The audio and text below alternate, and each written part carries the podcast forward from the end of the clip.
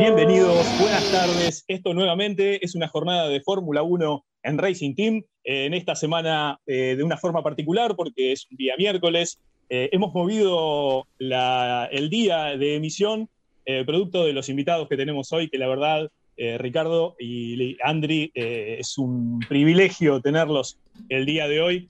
me acompañan, como siempre, Ricardo Ponce, Andri León y hoy nos acompaña José Carmona y Pablo Viñone. A Pablo lo conocen de las transmisiones de ESPN y de haber pasado por infinidad de medios, Teis Sport, ESPN, eh, e Fox Sport, y infinidad de revistas. Inclusive este, estaba stalkeando hace un ratito y veía que hasta en Playboy has estado, así que algunas de las preguntas van a ir por ese lado también. Pablo, ¿cómo estás? Un gusto estar con vos. Hola Martín, hola André, Ricardo, ¿qué tal? Muchas gracias por la Invitación, sí, más de 30 años eh, dándole a las teclas y usando el micrófono para, para, expresar un poco, para vehiculizar a través de una pasión este, que uno tiene por el periodismo una manera de vivir, ¿no? Impresionante. Y, esa pasión es la que nos vas a transmitir el día de hoy. Acá encontré, eh, estuviste, eh, estoy leyendo tu, Twitter, ESPN, Fox Sport, La Nación, página 12, TIC Sport, El Gráfico, Parabrisas y Playboy eh, la verdad, eh, vamos, eh, tengo vistas dos entrevistas de hoy que te voy a tirar una serie de preguntas, así que la vamos a pasar muy bien. y también nos acompaña José Carmona, que hace un rato nos comentaba que está muy contento de compartir nuevamente un programa con nosotros y le decíamos que hoy es, la verdad, un privilegio y que básicamente con Ricardo y con Andri León vamos a estar viendo cómo Pablo y José hablan de Fórmula 1 y nosotros los acompañamos. José, ¿Cómo estás? Mm. Hola, ¿qué tal? Buenas tardes a todos.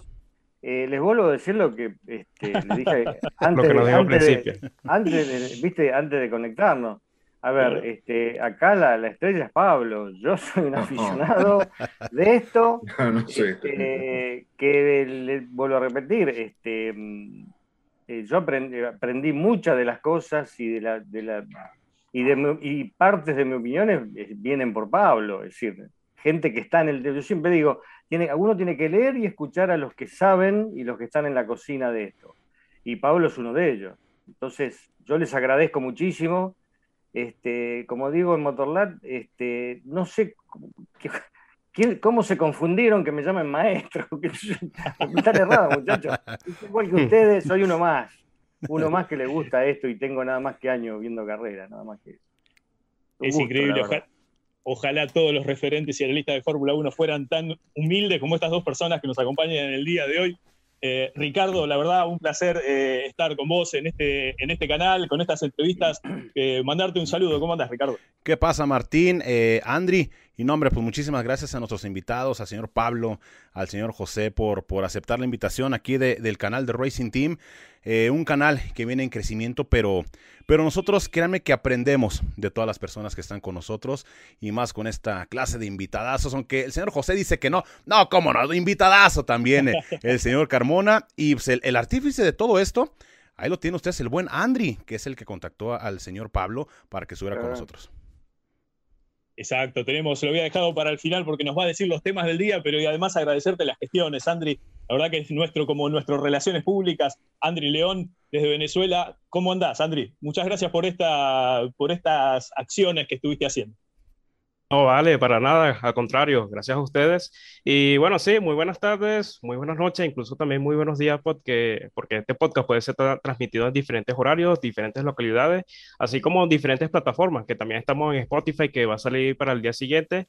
Eh, saludando primeramente eh, a nuestros grandes invitados. Eh, Pablo, gracias por aceptar la invitación, ya ustedes lo conocen. No, no, a vos, a vos. Eh, ya ustedes lo conocen allí de los programas de, de ESPN, de show de la Fórmula 1, circuito.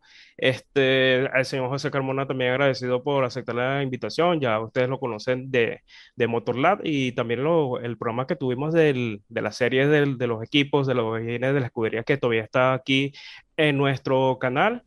Y, bueno, también ah, agradeciendo a nuestros suscriptores que están aquí desde temprano en el chat. Ya somos eh, la cantidad aproximada de 200 personas. Hay mucha gente saludando a positivamente al señor Pablo, al señor José, que, que la verdad nos la vamos a pasar muy bien. Eh, y bueno, agradeciéndoles a todos ustedes por que llegamos en el día de ayer 40 mil suscriptores. Aquí, aquí lo estoy viendo. Eh, la verdad la vamos a pasar muy bien en el programa de hoy. Eh, los temas, eh, vamos a hablar primeramente sobre la trayectoria del de señor Pablo y por supuesto poco a poco adentrando lo que es el Gran Premio de México. Ya ahí vamos a preparar una introducción que, que ya la vamos a estar comentando más adelante, Martín. Claro, vamos a estar, es un tema inevitable, el GP de México, sus características, vamos a estar viendo cuáles son, cómo llegan los equipos, eh, pero algo fundamental que vamos a tener en el día de hoy, y la verdad que acá eh, la gente que nos está escribiendo está eh, muy sorprendida y agradecida. Hay un muchacho acá, ay, se me pasó el chat, dice Silvio Hormida, el dios Carmona nos puso directamente. Ándale, pues. Puso. El dios Carmona y unos, y unos muñequitos haciendo así. Así que hay gente que está mal, no, no, le agradezco, realmente le agradezco, pero bueno. Sí, por ahí está presente la Carmona, la barra de la Carmona. Sí, claro. también hay gente que no sé, no sé qué tenía que hacer para pensar en eso, pero... Qué lindo que es el ámbito de la Fórmula 1. Hay un dicho acá en Argentina que dice, eh, Dios los cría y el viento los amontona. Y hoy estamos todos acá juntitos eh, con nuestros problemas o con nuestras eh, sabidurías para hablar acerca de la Fórmula 1. Y la verdad que, Pablo, hoy estuve haciendo un poquito de investigación acerca de algunas entrevistas y me gustaron dos. Yo voy a, tirar nomás como para que vos avances y nos cuentes cómo es entrevistar a dos personas como son eh, un, un, brasilero que se llamaba Ayrton Senna y un argentino que es Froilán González. Ya con esas dos, a mí me gustaría que avances por donde quieras y José, te dejo a vos que casi vos lo vas a entrevistar a, Pablo y hacer preguntas acerca de esta gente que ustedes los conocen muchísimo más que nosotros. Así que Pablo, arranca por donde vos quieras. ¿Cómo es entrevistar a dos personas así de grandes?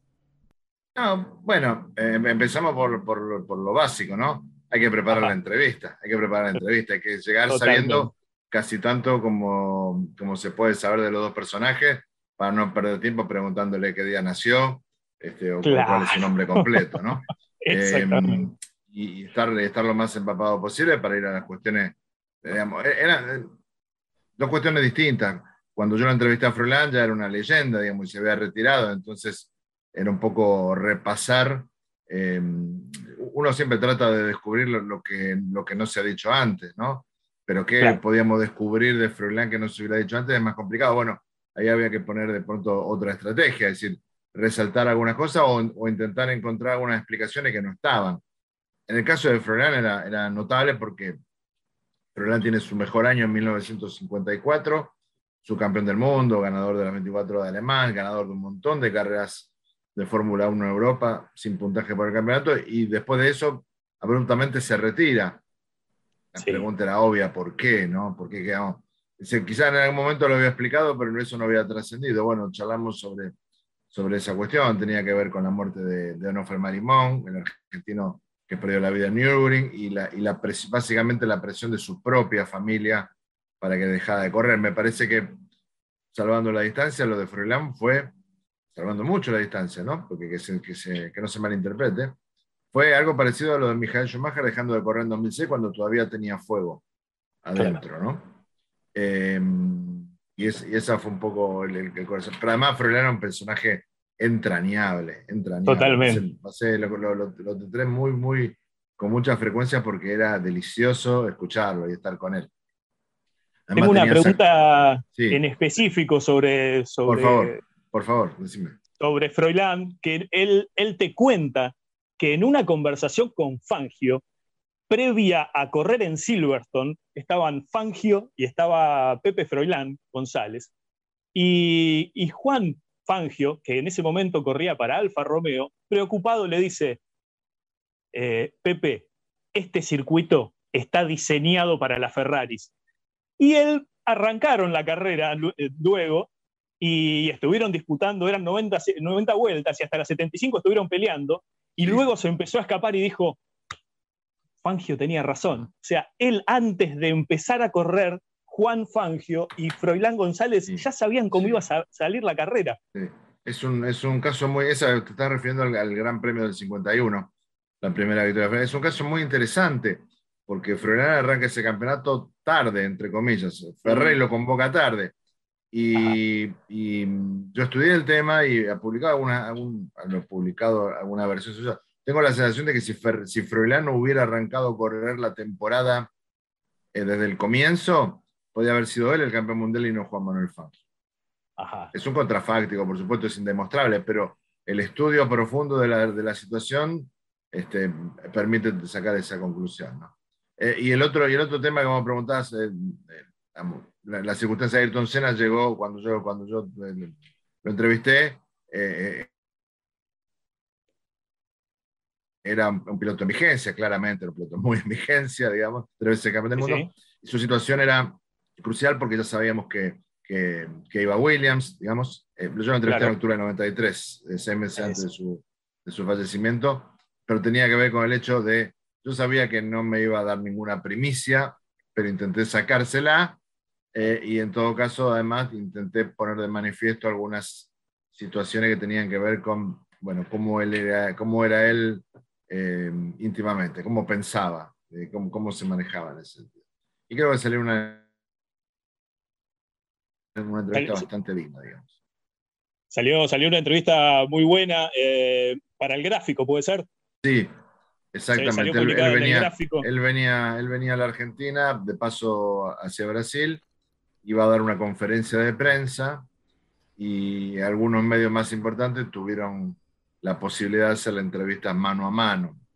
No, no es que me lo hubiera dado a mí, digamos, se lo hubiera dado a cualquiera que hubiera estado ocupando mi lugar en ese momento y tuve la chance de entrevistarlo viniendo del aeropuerto hacia el hotel. Digamos, ¿no? Eso te iba a decir, porque la verdad que encima compartiste el viaje entre el aeropuerto y la ciudad de Buenos Aires, que es un trecho bastante largo, eh, y fuiste compartiendo una serie de preguntas. y la sensación, la sensación que das en esa entrevista es que él fue pasando por distintos momentos como emocionales. Vos en un momento lo, lo consultás acerca de la religión y comentás uy, me parece como que lo, como que lo, perdí, como quiso, se enojó y miró para afuera y se quedó mirando por la ventanilla. Hmm. Claro. no creo que se haya enojado, pero digamos, claramente le, resultó incómodo. Le disgustó. Claro, pero en una segunda, en una segunda pregunta vos lo, retomaste, porque él como que había entendido medio mal la pregunta. Lo, lo consultaste acerca de esto que siempre él decía que es que a veces en las vueltas de clasificación o en Oruge, en, alguna, en algún momento de riesgo, él conversaba o hablaba con Dios, o en las vueltas estas que hacía en el circuito de Mónaco, eternamente concentrado. Eh, y, luego terminaron hablando, en el año previo a su tragedia, acerca de lo que era el riesgo de la Fórmula 1. Sí, correcto. Claro. Y, vos mencionás esta situación que ya a posteriori eh, todos sabemos que es que, que, en el 94 fallece en Williams, y vos mencionás una situación ahí donde decís, lo que sucedió con ese auto, con ese Williams, lo saben solamente tres personas. ¿Nos podés comentar un poquito acerca no, efectivamente, lo, sabe, lo, sabe, lo sabe Ayrton, que ya no lo puede contar, lo sabe Patrick Head y lo sabe Adrian Newey, ¿no? Probablemente también lo sepa Frank Williams, si se lo contaron. Lo debe saber porque tuvo que declarar. Em, claro es, como esas, e, es como, bueno, ¿cómo, decirlo?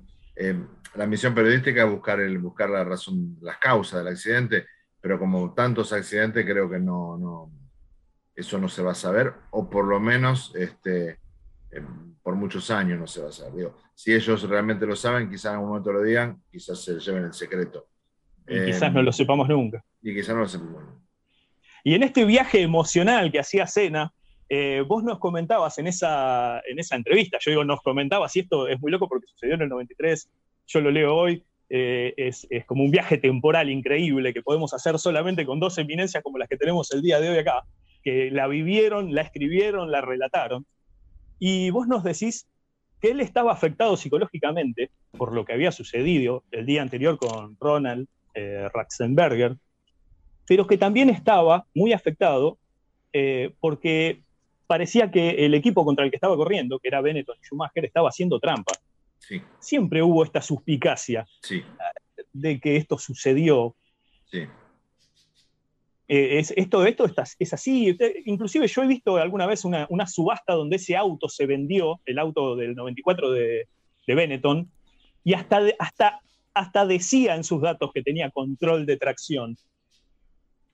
Sí, sí, de, hecho el auto, el auto tenía, cuando había sido diseñado con esa característica, ante la, la, mm, previsión de, todos esos dispositivos, de la temporada 93 a la 94, lo que Benetton argumentaba es que eso estaba en el auto, pero que el, programa, el programa no estaba en funcionamiento, no estaba en uso. Pero lo que sospechaba es que había, había determinadas maneras de poder ponerlo en uso durante la carrera. Hay que recordar que ese equipo Benetton lo manejaban este, dos personajes, como Flavio Briatore y Tom Walker. Flavio Briatore con el tiempo, con el tiempo fue, fue, fue condenado por la, por la Federación Internacional por hacer trampa. Uno. Y Tom Walkinshaw, que, que, ya no está, que, falleció de cáncer hace unos años, también tenía, había tenido algunas prácticas eh, de esas cuando dirigía la escuadra Jaguar, que ganó las 24 horas de Le Mans, en, más de una ocasión. Em, de manera que, que los antecedentes estaban. Así que em, yo creo, si, si, si, nosotros conocíamos los antecedentes yendo al Pado, este, pero, pero, pero de medio de afuera, imagínense lo que no sabría a Ayrton sobre la cuestión, ¿no? Así que sí, era para, para un momento muy delicado, sobre todo porque no se le estaba. Él arrancó con el pie izquierdo en Williams, y José lo, puede, lo puede eh, confirmar y, agregar a un, punto de vista, pero, pero claramente le arrancó con el pie izquierdo y estaba muy perturbado por eso. Este, en principio él hasta no, hasta no estaba cómodo, bueno, todo viene según dicen, que viene porque él, no estaba cómodo hasta en el cockpit, le rozaban las manos, este, ¿no? En no estaba cómodo. De ahí viene la supuesta modificación en la barra de dirección que posiblemente, o, calculo yo que fue eh, eh, causa del accidente. Pero yo uno como, como siempre digo, ¿no? Uno como aficionado escucha a los que saben. Yo de, de ese año recuerdo algo muy, muy puntual. Eh, en el Gran Premio de Brasil estaba Carlos Reutemann y Fernando, eh, Felipe Magov le hace un, reportaje a Carlos después de la clasificación, donde había hecho la pola Ayrton, y, y, Felipe le dice, Carlos, viste que viene Ayrton, qué sé yo, y, Reutemann con sus formas, sí, no, sí, Ayrton bárbaro, este, dobló con la puerta y qué sé yo, todo, sus cosas, y dice, pero el Benetton es otra cosa. Y, cómo? Porque vos ves que es otra cosa. Es decir, cosas de un piloto de Fórmula 1 que veía cosas que no los veían nosotros. ¿Y por qué? Y porque Schumacher hace lo que quiere. Lo acelera cuando quiere, lo pone donde quiere. A mí ese auto es otra cosa. Y dice, y yo recorrí ah. el, caminé los boxes y la sensación que hay en los boxes es que el auto es el Benetton. Punto. ¿Entendés? Ahora, después yo me ah. acuerdo, yo, bueno, yo leí el libro de, Adrian Newey y Adrian Newey, este, obviamente que no, no duda, entiende que el Benetton tenía algo que estaba fuera de lo normal.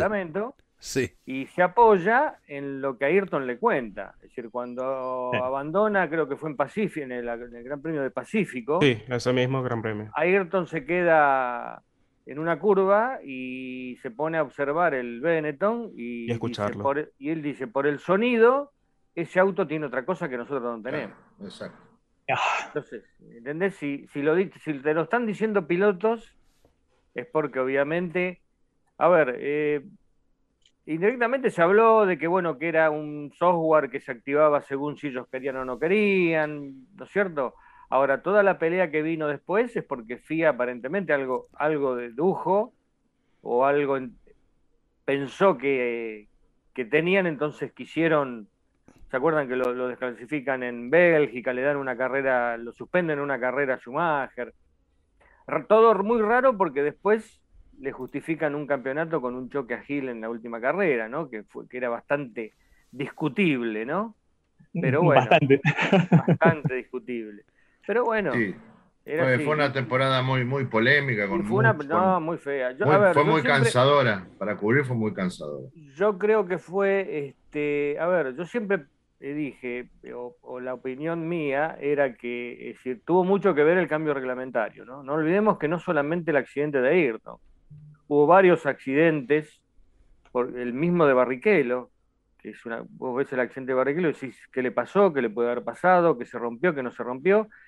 Este, porque el de Rasenberger, decir, bueno, se le rompió, se le rompió el spoiler delantero, perdió el control. Y, pero me parece que creo que eh, los, tanto los equipos como los pilotos perdieron la brújula de lo que era manejar los autos del año anterior. ¿Sí? Con, con las suspensiones activas y con un montón de detalles que me parece, porque no nos olvidemos que después este, Bellinger se pega en Mónaco. Sí, sí, sí. ¿no? Y queda medio mal también en un accidente es decir, em, hubo, hubo, toda una mezcla, y no recordemos que Imola, no, solamente Rasenberg, Barriquero, Rasenberg, el accidente en la largada.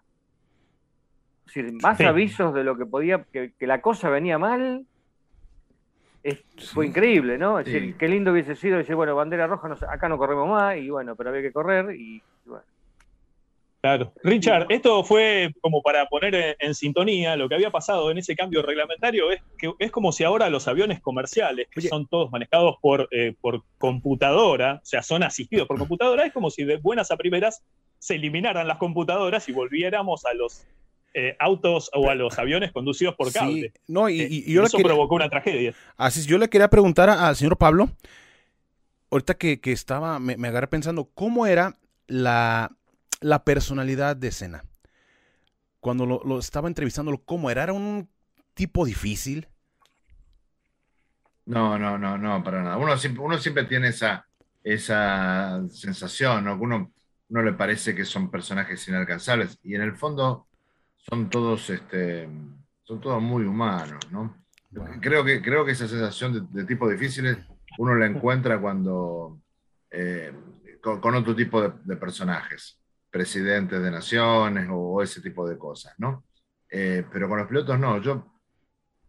Senna me pareció un tipo muy afable, con el cual podríamos haber charlado mucho más si no hubiera, no hubiera tenido las obligaciones que tenía. Eh, Schumacher me pareció un tipo muy tímido, Michael Schumacher me pareció un tipo muy tímido, que quizás pecaba, la sensación que daba era que era arrogante, pero que en realidad era alguien que le costaba mucho salir de sí, que claramente trabajaba, su cabeza trabajaba mucho más rápidamente que cualquiera de la de nosotros, eh, y que eso, lo, eso, lo, eso de alguna manera lo, lo avergonzaba, eh, y por lo tanto era, tenía esa timidez. No, hay, y la verdad que si uno se pone a pensar, digo, los, los, los, personajes que, que, me parecieron arrogantes no ganaron nunca o ganaron muy poco, digo, tenían muy poquito... Este, em, siempre digo que yo le, le mm, ese día que nos que, entrevistamos a Schumacher, además nos pidieron que entrevistáramos a Eddie Irvine. Y fue una, un momento espantoso. Irvine. No publiqué, sí, nunca, publiqué esa entrevista porque me pareció un tipo muy desagradable. Va, eh, no la publiqué jamás. Y tengo la foto, tengo todo, pero no se publicó. Es más, perdí las notas y no sé si quisiera encontrarlas nunca, digamos, ¿no? Eh, eh, y, como él ha habido otros, Pero además me ha pasado con gente. Eh, ¿Irvine corriendo para Ferrari? Corriendo para Ferrari. Ok. Sí, sí. Sí. Con gente que quizás no tenía el mismo nivel, ¿no? Y, sin embargo, era, parecía muy difícil este, tener acceso, ¿no? Y esta. Sí. No, perdón, perdón, continúa, perdón. No, no, no, que yo. Fernando Alonso, que, es un tipo de mucho carácter eh, y que marca bien los límites, este, me, parece un tipo muy, muy, no agradable, no tan agradable, pero, pero muy sensato. Va. Y, en, relación a esto, la Fórmula 1 actual, vemos el glamour de Hamilton que siempre llega vestido diferente, vemos a un Sebastián Vettel, vemos a un Fernando Alonso que regresó, eh, vaya, tenemos a los nuevos pilotos, un Russell. La diferencia, ya sabemos que en monoplazas pues, hay diferencia, pero en cuestión del trato a los pilotos, sí ha cambiado mucho también en, cuestión a la prensa. ¿O eran más accesibles antes que ahora? Con la generación nueva no he tenido, no he tenido la suerte de, de poder estar. Hace eh, no, no, he tenido la misma relación con, con, esta generación que con aquella. Eh, pero me da la sensación de que debe ser más difícil porque hoy las demandas son, son mucho más son, son extremas, porque las, la, la, exposición es constante eh, y, que y debe ser muy complicado, digamos, encontrar un momento em, como para que el personaje se pueda relajar y mostrar su verdadera cara, ¿no? Eh, pero imagino que todos, todos tienen buenas, digo, mm, veo, veo, veo que la mayor parte de los pilotos, por las entrevistas que dan, eh, eh, tienen una, personalidad bastante afable. debe haber alguno como en todos lados, digamos. Max es un poco más quisquilloso que Luis. Pongámosle. Son, son humanos, son humanos. claro, claro. Sí, y... Tienen que ver con los backgrounds, ¿no? De dónde vienen este, cuántos se esforzaron, digamos. Pero Tengo la sensación de que, de, que, de que a Luis le costó mucho más que a Max llegar a, donde, a, la Fórmula 1 y eso, y eso influye también. Señor Pablo, y yo le quería preguntar, bueno, esta pregunta se la debía hacer al principio. Eh, con esta carrera periodística, bueno, o sea que uno tiene como varias ramas a, donde elegir. Eh, claro, usted eligió la, la que es la, la deportiva, el, automovilismo eh, enfocado. ¿Qué lo hizo para tomar esa decisión, para enfocarse a lo que hace hoy en día el, automovilismo, el automovilismo, deportes a motor? Sí, buena, buena pregunta. Yo cuando, cuando empecé, un consejo bueno que me dieron me fue eh, empezar por lo que sepas y después elegir lo que te guste. Yo dije, yo sé de autos. Yo veía carrera de Fórmula 1 desde que tenía nueve años. No, no sé José, pero yo tengo memoria de haber visto algunas imágenes, digo, por lo que se le televisó en Argentina en directo, Italia en 1970, que fue victoria de Regazzoni, y seguro me acuerdo de, de Inglaterra 72, Brands Hatch, que, que, fue victoria de Emerson, Fittipaldi. O sea que ya tenía un, y desde el 74 en adelante ya la seguía carrera por carrera, como se podía seguir, como bien contó José antes de que saliéramos al aire, este, por diarios, revistas, radios y afines, porque las carreras se veían muy esporádicamente, no, no había un, sistema completo y concreto de transmisión carrera por carrera. Eh, de manera que cuando empecé en el periodismo, empecé por ahí. Dije, después me voy a acomodar y voy a ver. Y mm, la ventaja de poder haber empezado a trabajar en diario es que uno eh, se, acomoda a cualquier sección y durante la guerra del Golfo me tocó ir a cubrir este, política internacional, digamos, a, picar cables de, los, tiros y las bombas, digamos, ¿no? Y hice de todo. Entonces eh, adquirí... Y después cuando pude elegir, eh, elegí lo que me gustaba y me quedé. Me empezaba a tener oportunidades y me quedé. Me, amplié, amplié el deporte, hice muchas cosas que tienen que ver con, con todos los deportes, no necesariamente eh, automovilismo y por eso llegué a ser este, editor de deporte de dos diarios de circulación nacional acá en Argentina, Página 12 y La Nación. Así que, mm, y ahí, y ahí yo trabajé en todos los mundiales de fútbol de Italia 90 para acá, ¿no? Este, hasta Rusia 2018.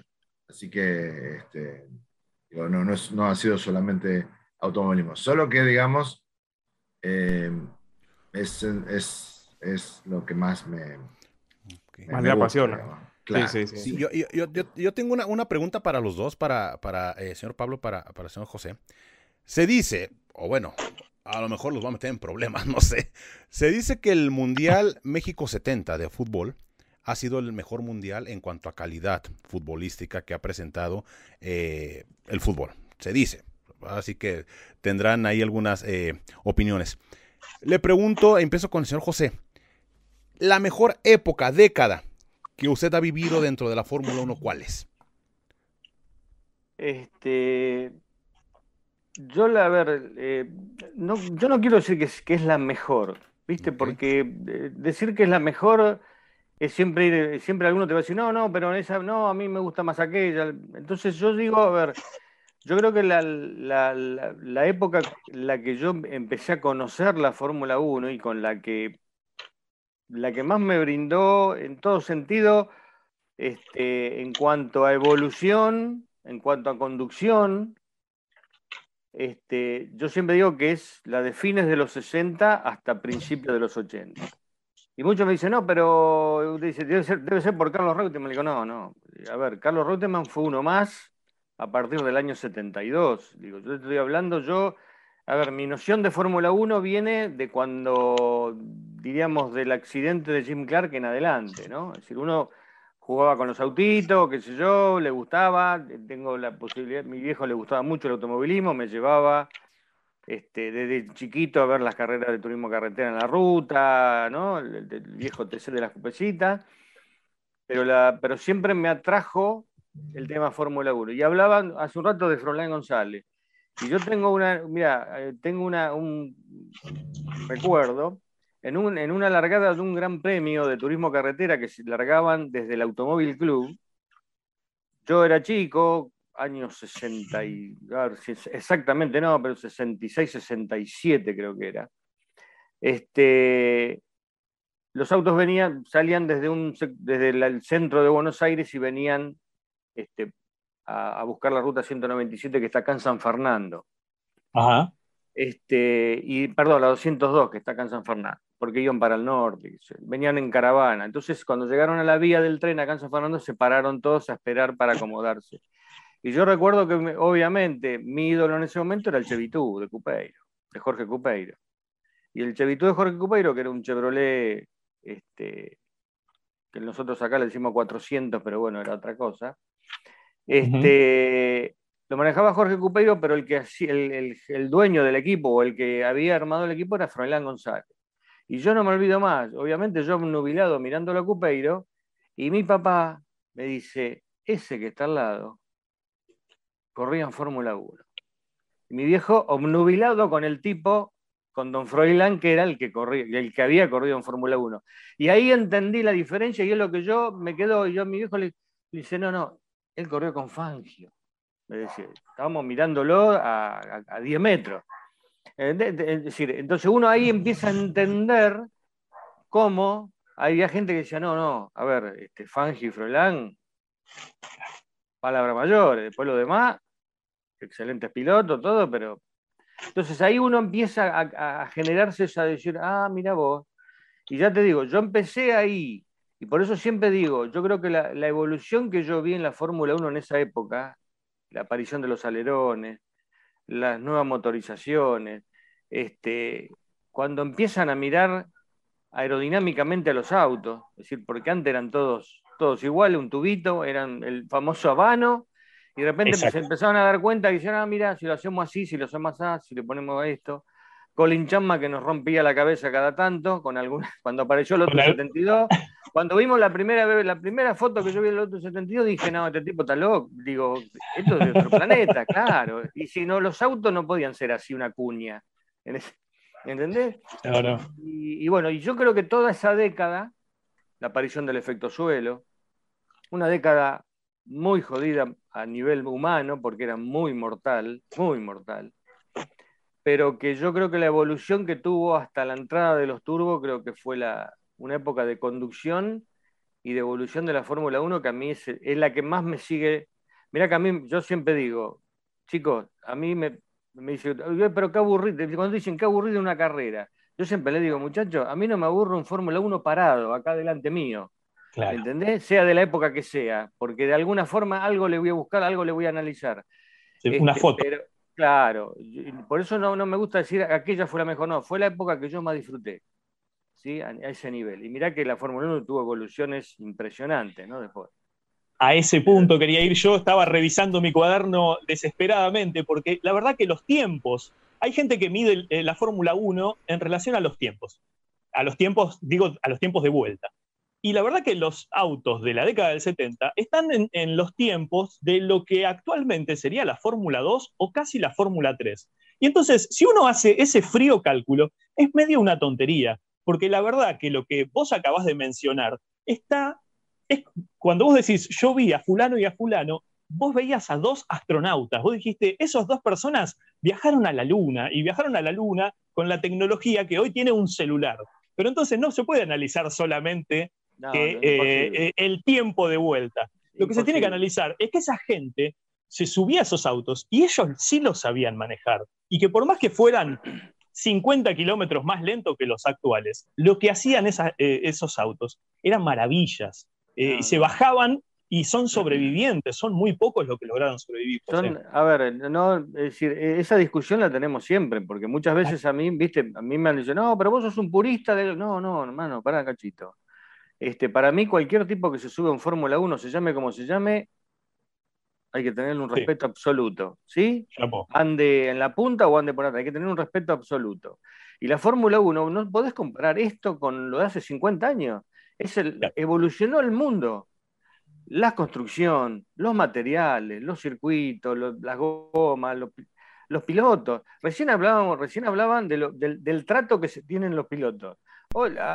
Digamos, no hay duda de que cuando la Fórmula 1 se hizo mediática, y esto tiene que ver mucho, creo que Bernie Eccleston, generó, creo, en, mi opinión, los puso en un, en un pedestal a los pilotos que antiguamente no sé si los tenían. Yo he estado en, pruebas acá en el Autódromo de Buenos Aires de Fórmula 1, ¿sí? En la, este, y los pilotos iban al mismo baño que nosotros, comían en el mismo restaurante que nosotros, los tenían sentados al lado tuyo, capaz que si le ibas con una foto te preguntaban, ¿y dónde la sacaste? ¿Dónde no la sacaste? Hoy no los podés tocar.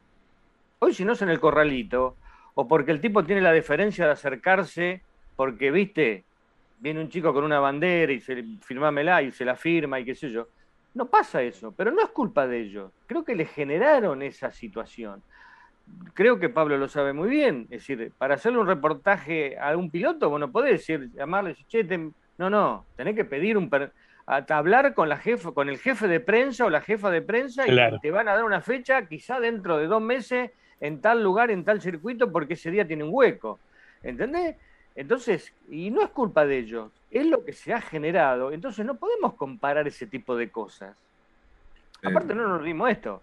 Hoy, si bien este, eh, la seguridad que tiene la Fórmula 1 hoy en día, y es entre comillas, ¿no? Porque después de lo que vimos con Grosjean, a muchos dijeron, ah, mirá, estábamos corriendo, ¿no? Este, antiguamente, es decir, los pilotos sabían que estaban todos juntos, qué sé yo, y sabían que a fin de año dos o tres no llegaban. Esto lo ha dicho, más de un piloto lo ha dicho, dice, yo me he juntado, comía con fulano, con la mujer, ¿viste? Y yo, y de repente, al, otro mes o al otro día iba al entierro. Y, eso entonces hacía que los tipos tengan una, una conjunción que, ojo, como todos humanos tenían, tenían sus cosas, había tipo malo, había bueno, había tipo que se llevaban bien, pero ustedes vieron la cantidad de fotos que hay de los pilotos, de cuatro o cinco pilotos, o el montón de pilotos juntos, en los 70 o en los 60 mismo. Sí, sí, sí. ¿Viste? Después, obviamente, después se generó un escalón. ¿Qué pasa? Cuando los equipos se hicieron fuertes, cuando los equipos, eh, cuando los contratos fueron determinantes, que decían, bueno, vos corres para mí y vos tenés que hablar de lo que yo te tengo que, de lo que vos tenés que hablar, ahí se empezó a generar una cierta, ¿viste? se empezó a ver un, más que una lucha en pista, ya era, yo llevo un color de camiseta, vos llevas el otro, cada uno la suya, pero no es culpa de los pilotos, creo que es la evolución que tuvo la Fórmula 1 en ese sentido. Entonces no hay que caerle ni a una ni a otra. Son formas, pero estamos hablando de 50, 60 años de diferencia y es muchísimo, no se puede incomparable. Sí, sí, exactamente. Y para, y para el señor Pablo, pues la misma pregunta, ¿con qué década se queda? Eh, yo acuerdo con lo que dice José. El, avance de la tecnología ha sido tan vertiginoso en estos 70 años de, Mundial de Fórmula 1 que es, a esta altura es imposible comparar una década con la otra. Cada década tiene, lo bueno, tiene algo de bueno. Cada década tiene algo de bueno. De los 50 y los 60 podemos ver menos porque la televisión no, no era un ejercicio este, permanente. Y entonces eso nos deja, nos deja mucho más librado al, romanticismo y a las crónicas de la época. Em, y esto ha avanzado al punto en que hoy cualquier, cualquier este hijo de vecino tiene un videito de cualquier piloto y lo puede subir a la red, digamos, la, la profundización. A, propósito de lo que contaba este, José, una anécdota mínima. Una vez, Damon Hill, campeón del mundo, yo consigo este, que me den una entrevista en, en, en la segunda carrera que él, que él, lleva el número uno, digamos, ¿no? Lo consigo después de unas tratativas, como bien explicó, en aquella época usaba el fax, fax ida y fax vuelta. Fax ida y vuelta, tal día, tal hora, en tal lugar. Chao. Este, cuando llegamos a la entrevista, me dicen que la, la voy a hacer compartida con otras tres personas. yo era una revista deportiva y una representaba una, una revista de moda. Digo, acá va a ser un, y solamente había 10 minutos, creo que 10 minutos, 15 minutos disponibles. Ah. Y, yo había, y yo había previsto esa entrevista como una, una apertura para un previo de Fórmula 1 que se venía a la carrera de Argentina. Y dije, si yo me duermo, me, me quedo sin entrevista. Entonces, de esos 10 minutos pregunté yo casi todo. Dije, si le sirve a los demás, bien, y si no, lo lamento, voy a preguntar. Y, y terminó, nos saludamos, yo lo, conocía a, a, Damon, este, conocíamos, pero cuando me estoy yendo me, escucho que la, la, periodista de la revista de Mona se le quejaba a la jefa de prensa de que no había tenido chance de preguntar. Dije, no está acostumbrada a la Fórmula 1, claramente. Eh, y esta es la situación actual. Si vos querés una entrevista con alguien, hay que, hay que gestionarlo. Y, si no, después está el correlito, claro, pero el correlito para la cuestión mínima, imprescindible de, de la carrera, o este, una entrevista en profundidad, se necesitan se necesita gestionarlo con, mucha, con mucha diferencia. Eh, y, con respecto a cuál década me pareció más atractiva, te digo todas, todas. Alguna, alguna más porque la, trabajé, otra más porque la viví, otra más porque la disfruté como espectador, pero este, creo que, que la diferencia es esta. El espectador puede tener una relación de amor-odio con la Fórmula 1 si, si le gusta la ve y si no le gusta apaga el televisor y la ve, deja de verla puede entrar y salir cuando, y cuantas veces quiera. Y para mí es una obligación, ¿no? Para mí es una obligación. Que la llevo bastante bien porque eh, tenemos un, matrimonio que dura 50 años prácticamente. Pero eso sigue siendo una obligación. Mm. Sigue siendo una obligación. Claro, por ahí lo que se extraña y lo que bien nos transmiten ustedes es este factor humano de, de, lo que sucedía con los pilotos al entrevistarlos, lo que sucedía con los pilotos entre ellos mismos, yo recuerdo, recién vos mencionabas a, Damon Hill, y yo recuerdo a Graham Hill, al padre, disfrazado de mujer en las fiestas, bailando y celebrando con 10 o 15 pilotos. Sí. Eh, Pero eso no lo toleran los equipos hoy. No, claro, eso no esas cosas. No, fíjate, fíjate qué interesante. La semana pasada, Mercedes, uno de los, ni Mercedes, uno de los sponsors de Mercedes dio a conocer un video en el cual Lewis Hamilton aparece disfrazado este, porque hace una broma con, uno, con unos, este, chicos de primaria. Un video lindísimo por, por, todo el ah. mensaje, lo que fuera. Lindísimo. Em, hasta eso ha sido organizado y, marketizado, digamos, ¿no? Hasta ese gesto espontáneo de disfrazarse, que, es, que es, una, práctica cultural milenaria, digamos, ha, sido em, usufructuado por, por, por las grandes empresas, ¿no? Tiene que ver con esta situación, con que la Fórmula 1 hoy dejó de ser esencialmente, sigue siendo una competencia deportiva, pero que necesita de los recursos este, económicos que generan grandes empresas. Y esa, esa, esa digamos, si Graham, si Graham Hill se, se, disfrazaba cuando corría para Lotus, Lotus eran 10 personas. Hoy Mercedes son 2.000. Sí, no, ni hablar. 2.000, ¿viste? Y, y, y esas 10 personas de Lotus estaban todos de la cabeza como Graham. Claro, la semana pasada hablábamos con Albert Fábrega y, le decíamos que extrañábamos esas, esas fotos y esas, esas escenas de cuando los mecánicos comían arriba de los radiadores y los pontones de la Ferrari. Estaban, mientras trabajaban, iban comiendo y apoyaban los sándwiches y se sentaban a, o, sentado con tomando cerveza arriba de. Me, acuerdo, me acuerdo de una carrera en Brasil, me acuerdo de una carrera en Brasil Williams dominaba tanto, dominaba tanto que eh, em, en un momento yo estaba en la sala de prensa justo arriba del box Williams y veo que viene uno de los muchachos y con, un, con, una, con una tabla, un mecánico viene con una tabla y en la tabla había eh, queso, queso cortado. Iba ofreciendo mecánico por mecánico para que estaban en plena calle de boxes. O sea, los mecánicos podían estar en la calle de boxes que hoy está prohibido. No tenían buzo antiflamas, sino remeritas y shorts, pantalones cortos pantalones cortos, que hoy está prohibido. Eh, estaban comiendo en la calle de boxe durante el Gran Premio, hoy está prohibido. Te puedo nombrar infinidad de cosas y no hace tanto. No hace Y, y, precisamente les voy a repetir la, pregunta que, se le hizo al buen Albert Fábrega. En, en opinión de ustedes, ¿necesitaba la Fórmula 1 un cambio de reglas para la próxima temporada? Ya que los equipos se habían acortado distancias. A ver quién inicia. y con eh, hoy, a ver, como estamos parados hoy, uno podría decir, y no, viste, y le raro. Sí, sí, sí. Pero cuando esto arrancó, veníamos de, de, ocho años de palizas. Sí, sí, sí, sí, eh, que, lo, venían pidiendo a gritos, cambiemos algo a ver si esto cambia. Pero decir, ojo, yo no es que esté o no esté de acuerdo con el dominio, porque es, de eso se trata la Fórmula 1, ¿no? Es decir, si uno domina y hace bien las cosas, y bueno, viejo, tratad de hacerlas mejor, qué sé yo.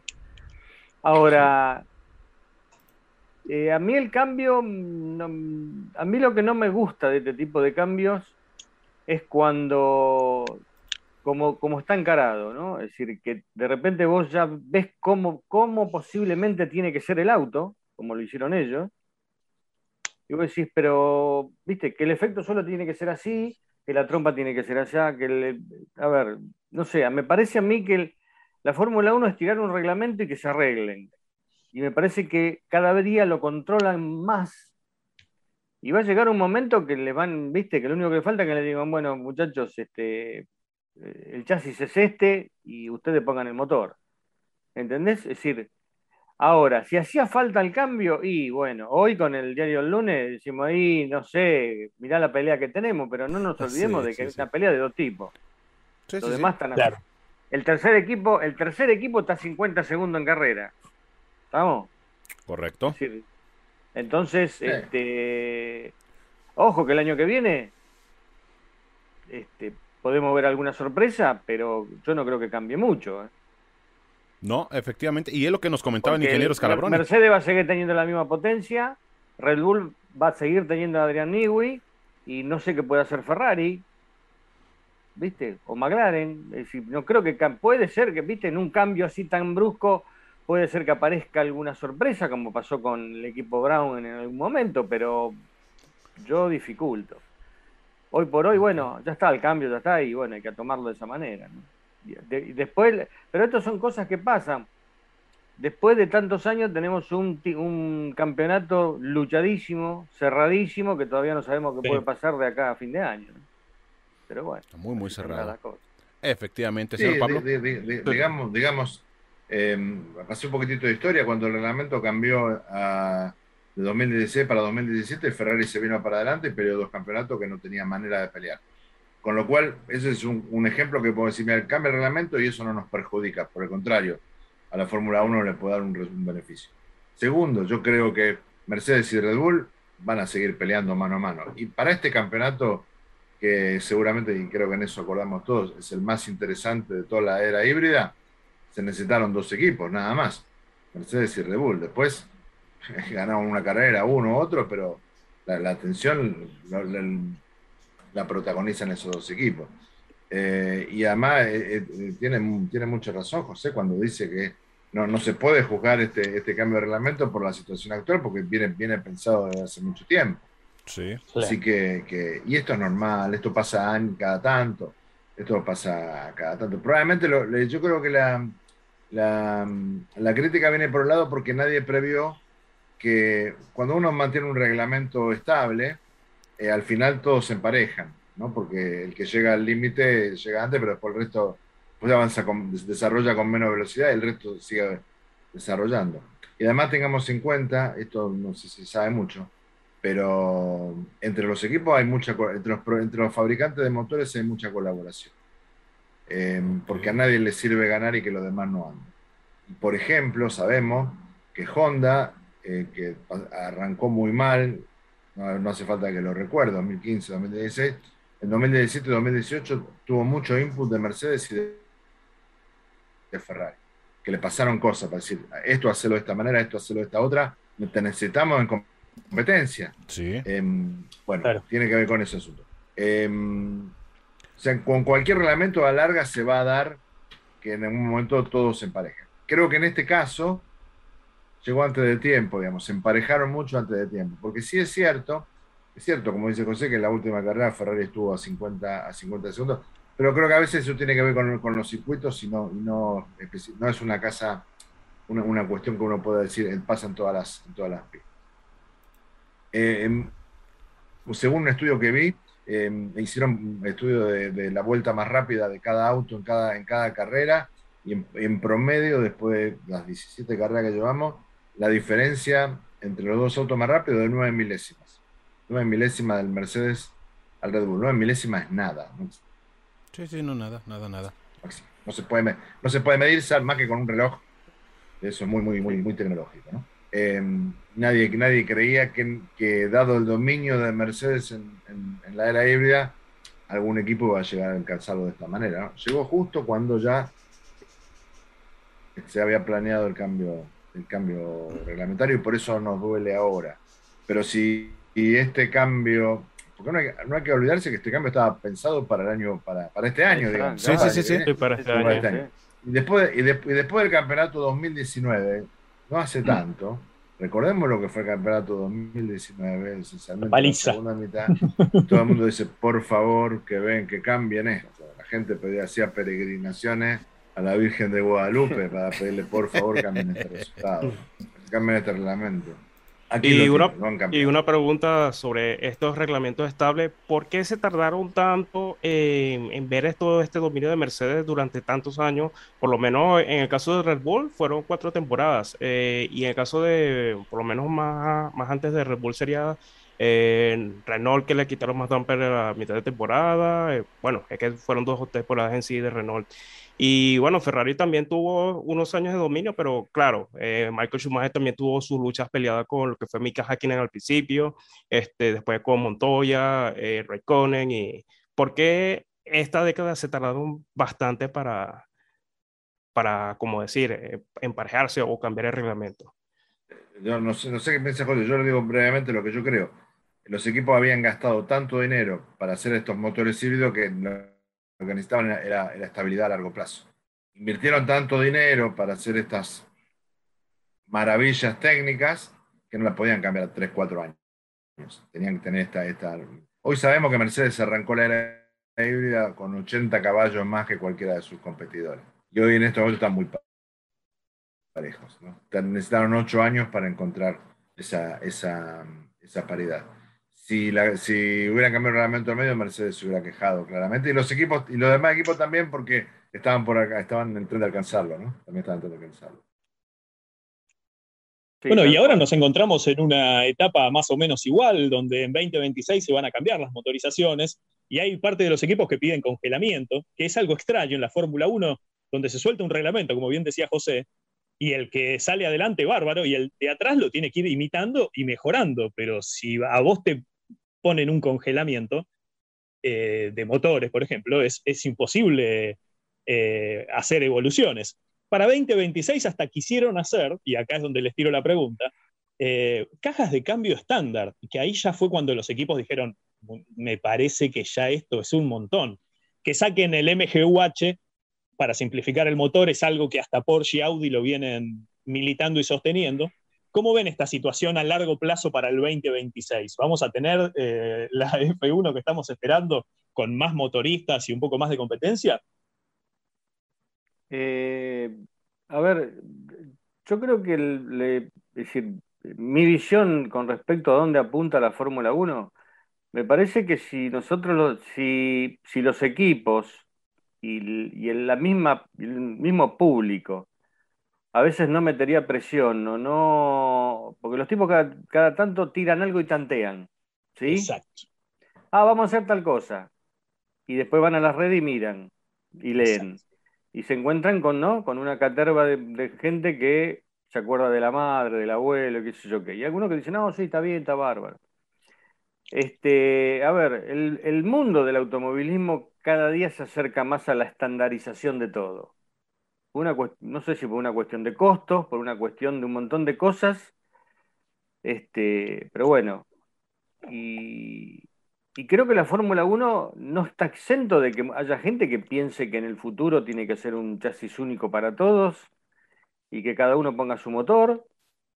Y bueno, así empezaron. Hay categorías que han empezado, bueno, ponemos la caja y después dijeron, bueno, ahora pongamos eh, otra cosa, o la electrónica eh, que sea la misma para todos, y cuando te querés acordar tenés un auto que lo único que hace un equipo es armarlo, pintarlo del color que ellos quieren, poner los sponsors y ponerlo en la pista. Y creo que la Fórmula 1, si bien está lejos todavía de eso, no está exento de que haya gente que piense eso. Es decir, a ver, las ideas de la, carrera sprint y de, cosas raras de ese tipo son cosas que se han probado en otras, en otras categorías, que ya se han visto. Entonces no, no extraña que, yo siempre le digo, bueno muchachos, si vimos la carrera sprint, no le extrañe que en algún día aparezca este, con la famosa vuelta larga, ¿cómo es? Con la vuelta... La vuelta Joker. La vuelta Joker, ¿entendés? Porque para probar, ¿entendés? Pero imagínate que ellos tiraron el tema de la grilla invertida y se los comieron crudos, pero la tiraron. La tiraron, la tuvieron en cuenta seriamente. Y, ¿viste? alguien va y le dice, la grilla invertida, y bueno, salieron los equipos, no, no, no, no, bueno, listo, no se habló más. Si pasa, pasa. claro, creo que es, creo que a veces yo creo que el mismo es una, es, algo como eh, un tema de marketing, ¿viste? De tantear a ver. Vos fíjate la primera reacción de la gente cuando fue de la, de la era híbrida. No tenemos ruido. ¿Qué pasa con el ruido de los Fórmula 1? ¿Se acuerdan? Bueno, hoy ya no hablamos más del ruido, porque ya nos acostumbramos y bueno, bueno, ya está, mejoraron, algo, qué sé yo, pero obviamente no vamos a comparar con un B2 o con un B10. Y así pasó con el Halo, que en su momento dijo, no, pero queda feo, qué sé yo, seguridad bárbaro, pero queda feo.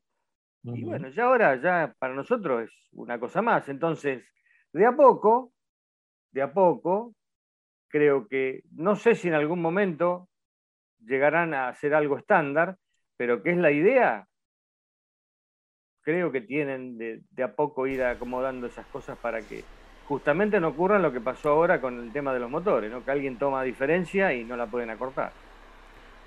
Así es. Exacto. Efectivamente. Pablo, ¿cómo, ves esta situación? Esta situación donde, donde eh, estamos lejos todavía de ser una, una fórmula estandarizada. Sin embargo, estamos más cerca que en otras épocas donde veíamos un auto que tenía cuatro ruedas y otro que tenía seis, uno que tenía dos alerones y otro que tenía tres, otro que para los días de, clasificación le sacaba los alerones. Sí, eso es cierto. También es cierto que en esa época se morían más los pilotos. Entonces, cuando vos pones todas esas cosas en la balanza, decís, mirá, eh, no sé, yo fui uno de los que, eh, lo sabe José, lo sabe, criticamos mucho a Lalo este, cuando, cuando se lo propuso. Em, a la segunda carrera nos olvidamos porque funcionaba y, la verdad que estéticamente podíamos, tolerarlo. Después vimos lo que le pasó a Román Grosjean y decís, la verdad, eh, buenísimo que adoptaran el Y ahora, y ahora veo lo que, lo que le pasó a Hamilton en Monza cuando la rueda de, Max le pasó a centímetros del casco y digo, me parece que el halo, el, no alcanza. Me parece que el halo no alcanza, que todavía hay que pensar en algo más. ¿no? Lo de este, Leclerc en Bélgica también, otro ejemplo. Claro, ahí tenés. Bueno, ahí tenés. Em, eh, todo, todo esto es, muy móvil. Entonces, lo que vos estás viendo es una, además de las carreras que ves en la pista, ves una carrera notable entre mantener la seguridad en, condiciones em, y, mantener el atractivo en condiciones. ¿no? Tiene que ser la dos Si vos mantenés este reglamento como está, van a quedar, quedan tres, eh, tres fabricantes de motores, Ferrari, Mercedes y Renault. Honda se va, Honda se fue. Ahora entra Red Bull, sí, lo que quieras, pero hay tres fabricantes de motores. Si no abrís el juego, si no cambias el reglamento, abrís el juego, te quedas sin nada. Por otro lado, tuviste que poner el, tope presupuestario porque si no, Mercedes te va a seguir aplastando. Mercedes y Red Bull y Ferrari van a seguir aplastando el resto. La diferencia va a ser todavía más amplia. Tuviste que poner un tope para poder mantener todo bajo control. Porque en definitiva esto es así, ¿no? Eh, Podés dar mucha libertad, pero si das una excesiva libertad, se te va a pudrir el rancho, se te va a quemar el rancho en tres o cuatro años. Eh, pero esto es, es inevitable y está demostrado por la historia, la historia demuestra esto. Em, la Copa Canam, la famosa Copa Canam de, los Estados Unidos, que eran los autos más potentes que los Fórmula 1 y más rápido que los Fórmula 1 y con más dinero que los Fórmula 1, duró poquitos años porque no tenía límites. Y, uno era, era como una subasta yo digo, pongo 500, no, yo pongo 1000, yo pongo 10.000, eh, y en chao, se acabó. Corrían solos. Se fueron. Y sobre todo en esta era, donde se depende mucho de las, de las, de las marcas, para eh, en, términos comparativos se encareció muchísimo el automovilismo respecto a hace 50 años. Eh, y no es tan fácil competir. Antes los, los privados podían participar, hoy ni siquiera. Eh, bueno, me perdí. Estaba tan, entusiasmado que me perdí para, para, para dónde quería ir. Digo, hay, que tenerlo. Eh, las marcas hoy eligen cotos de casa, no eligen categorías.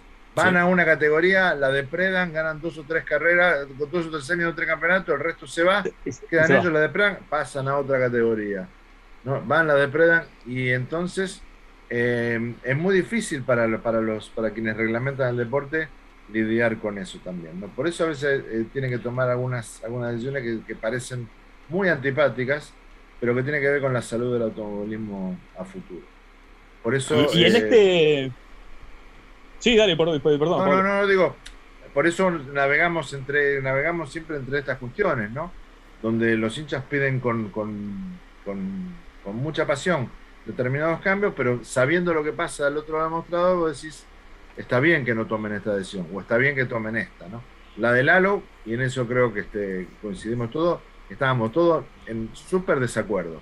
Sí, sí, sí. Y, hoy, y hoy, cuatro años después, decimos, no alcanza. El Lalo no Es correcto. Por eso es tan interesante hablar con ustedes, eh, que la verdad que tienen un recorrido enorme en la Fórmula 1.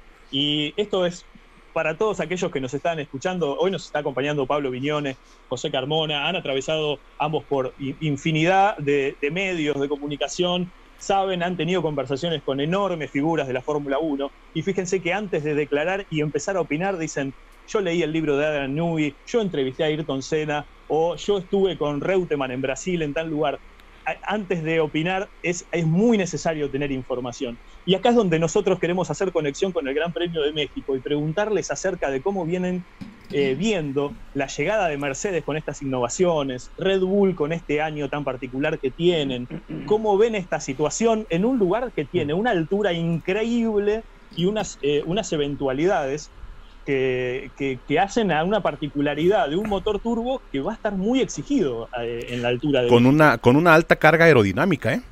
Sí, una alta carga aerodinámica. bueno, de hecho, este le había preparado también una introducción a lo que es este Gran Premio de México para nuestros suscriptores que, que en este momento somos más de las 500 personas y, bueno, eh, como para al dar esta introducción Gran Premio de México, eh, mucho será el sinónimo de fiesta, porque no por nada ha sido de los últimos eh, eh, grandes premios que ganó consecutivamente en lo que es el mejor anfitrión, este, con, con los mejores públicos, todo esto. Em, bueno, este año tiene un candidato peleando allí, que es Holanda, pero yo estoy seguro que allá en México no se va a quedar con los brazos cruzados porque le van a dar ese ingrediente adicional para que siga la fiesta ya en la Ciudad de México, que hoy estuvieron nuestros compañeros eh, Espiroc y este, Carlos Almaraz, eh, Johnny, eh, estuvieron allí en el showroom que nos estaba dando todas las... Eh, toda la, previa de lo que es el, Gran Premio de México, tuvieron el showroom con, con Sergio Pérez en las calles, nos dieron esa, ese preámbulo de lo que se viene. Y, bueno, para explicar este circuito, eh, consta de tres rectas largas eh, con zonas de, curvas muy lentas y, bueno, tres zonas de DRS también, que una está ubicada en la, en la recta principal, la otra es la recta que le sigue después de esa chica lenta y la, la, otra zona de DRS vendría estando en la recta en la recta que está antes de la entrada de la, de la zona del Forosol. Después de las enlazadas, así es. Exactamente. Y, bueno, una carrera de que nos ha regalado muchas, eh, muchos espectáculos.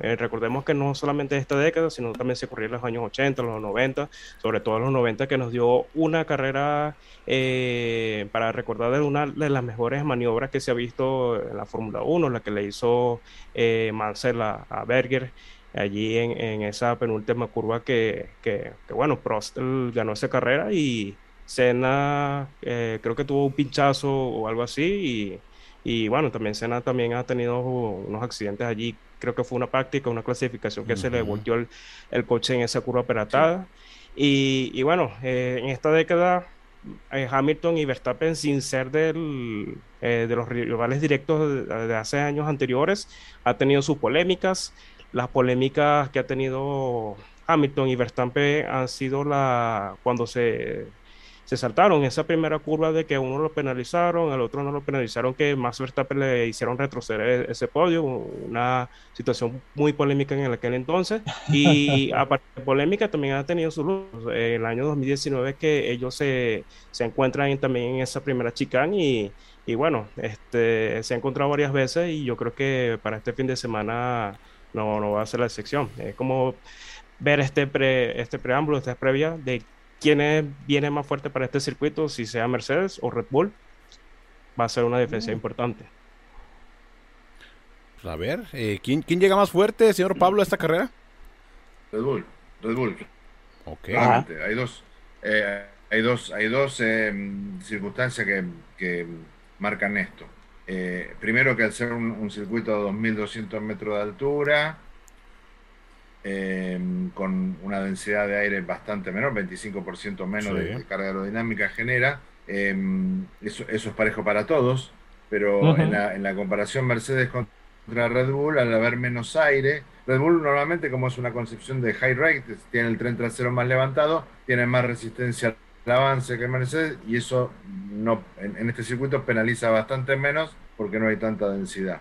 Y después con el tema de la, de la de la refrigeración. Los Mercedes siempre tienen un problema cuando la temperatura sube eh, y tiene que ver con la refrigeración. En este caso no es que vaya a subir la temperatura, sino que va a haber menos aire, la refrigeración va a ser menor y Mercedes va a, eh, penalizar por eso. son, para mí son los dos elementos. Y además está el tema del turbocompresor, que, que hay una diferencia entre el turbo del motor de Honda y el turbo del motor Mercedes.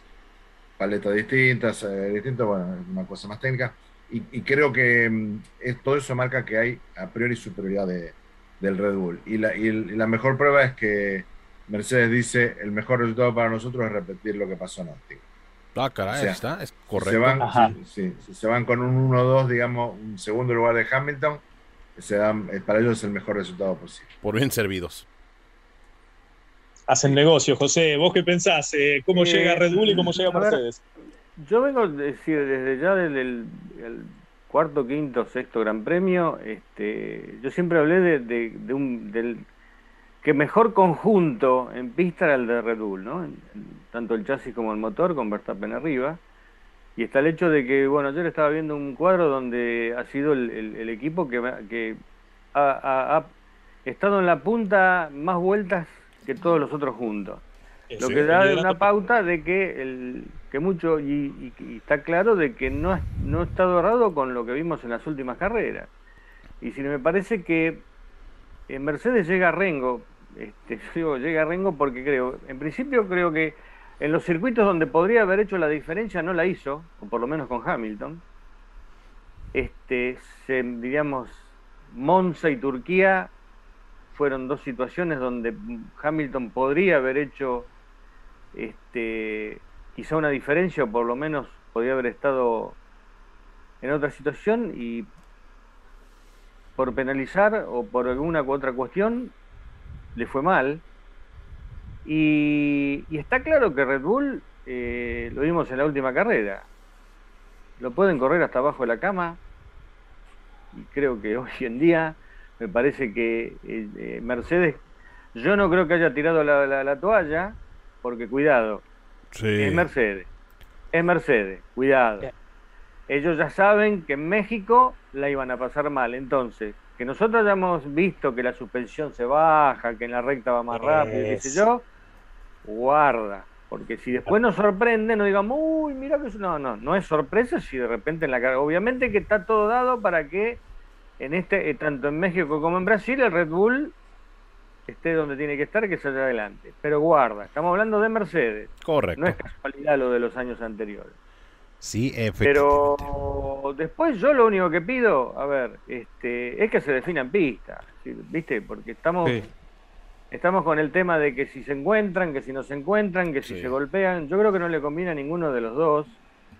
Y yo creo que tiene que llegar a un punto, la, diríamos, eh, tanto la Fórmula 1 como la FIA, decir, señores, defínanlo corriendo porque después de un ah. campeonato de este tipo, terminemos a los golpes, no le va a convenir a nadie, no nos conviene a nosotros, nos vamos, vamos, lo vamos a vender mal, claro, porque vos, tenés, vos podés hacer un negocio bárbaro, pero si lo terminás mal, no le sirve a nadie. Entonces después vamos a terminar discutiendo si se chocaron o no se chocaron, de la culpa o la culpa fue de uno, la culpa fue del otro, y no le sirve a nadie, ¿entendés? Y es decir, este, lamentablemente, bueno, después lo tenemos a Toto Wolf diciendo que si algún piloto llega adelante a la última carrera van a hacer una, una cena pros.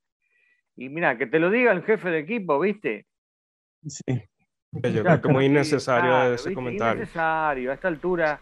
Porque, ¿qué pasa? Esto es lo que hablábamos, creo que en un principio. Todas estas cosas hacen una pelota, ¿sí? Se va todo globalizando y eso le llega a la cabeza a los pilotos. Entonces, cuando están ahí arriba del auto y ven que el otro le puso el auto por afuera y lo va a pasar, entonces deja ir el auto y que se rocen y que se toquen, están ahí nada más. Y aparte no te olvides que están a ciento y pico de pulsaciones por minuto definiendo un título y hay que ponerse en el lugar de ellos también, ¿cierto? Son humanos, no quieren perder. Y más estos chicos.